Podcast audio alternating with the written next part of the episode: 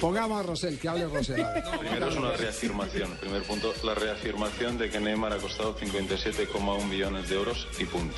Y lo vuelvo a decir por enésima vez. eh.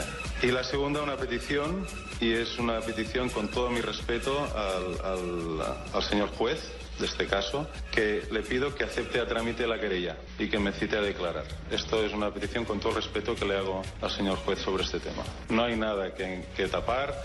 No hay, todo es absolutamente legal, es absolutamente impecable y además eh, al señor juez se lo contaremos y así no tendré que saltarme las cláusulas de confidencialidad que tenemos, que siempre que las tenemos en el club es porque la otra parte la pide, no porque el Barça la quiera poner. Cualquier cláusula de confidencialidad que el club tiene es siempre porque la otra parte la pide. Paco, ¿usted quiere leer el libreto que le mandaron? Eh, bueno, vamos, que dice, eh, dice 21. Sí. N.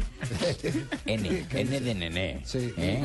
Y- Pero dice, Sandro Rosell, número uno, habla del contrato de Messi.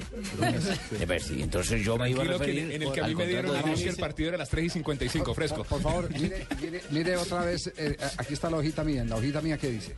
En la hojita suya dice, eh, Sandro Rosell habla del contrato de Neymar. Ve, ta- tan raro, el mío dice Neymar.